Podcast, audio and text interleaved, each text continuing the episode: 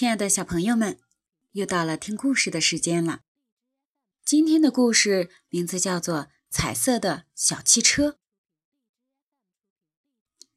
长长的森林大街上，吹过一阵阵和暖的风。忽然，飞来了一辆彩色小汽车。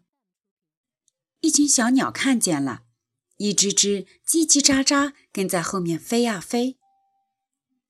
小动物们看见了，一个个蹦蹦跳跳，跟在后面跑啊跑。彩色小汽车停下了，小鸟们跟着飞落下来，小动物们也都跑了过来，围着彩色的小汽车，好奇地瞧着。一只小鸟问：“小汽车，你没有翅膀，怎么也会飞呀？”小汽车说：“我本来就是一朵彩云，当然会飞呀。”一只小鹿和一只小山羊问：“小汽车，我们想坐一坐，好吗？”小汽车说：“好啊，你们上来吧。”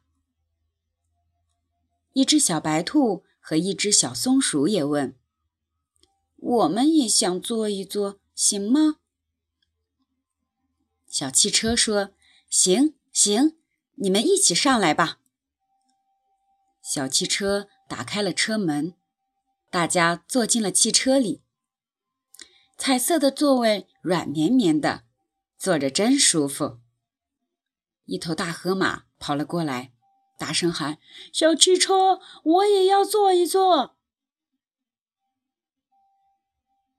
小动物们一起哇啦哇啦地叫起来：“不行，不行，你的个子太大了，坐不下。”可是小汽车对大河马说：“坐得下，你快上车吧。”大河马一头钻进车门，小汽车“咕”的一下变大了，还有一个很大的座位。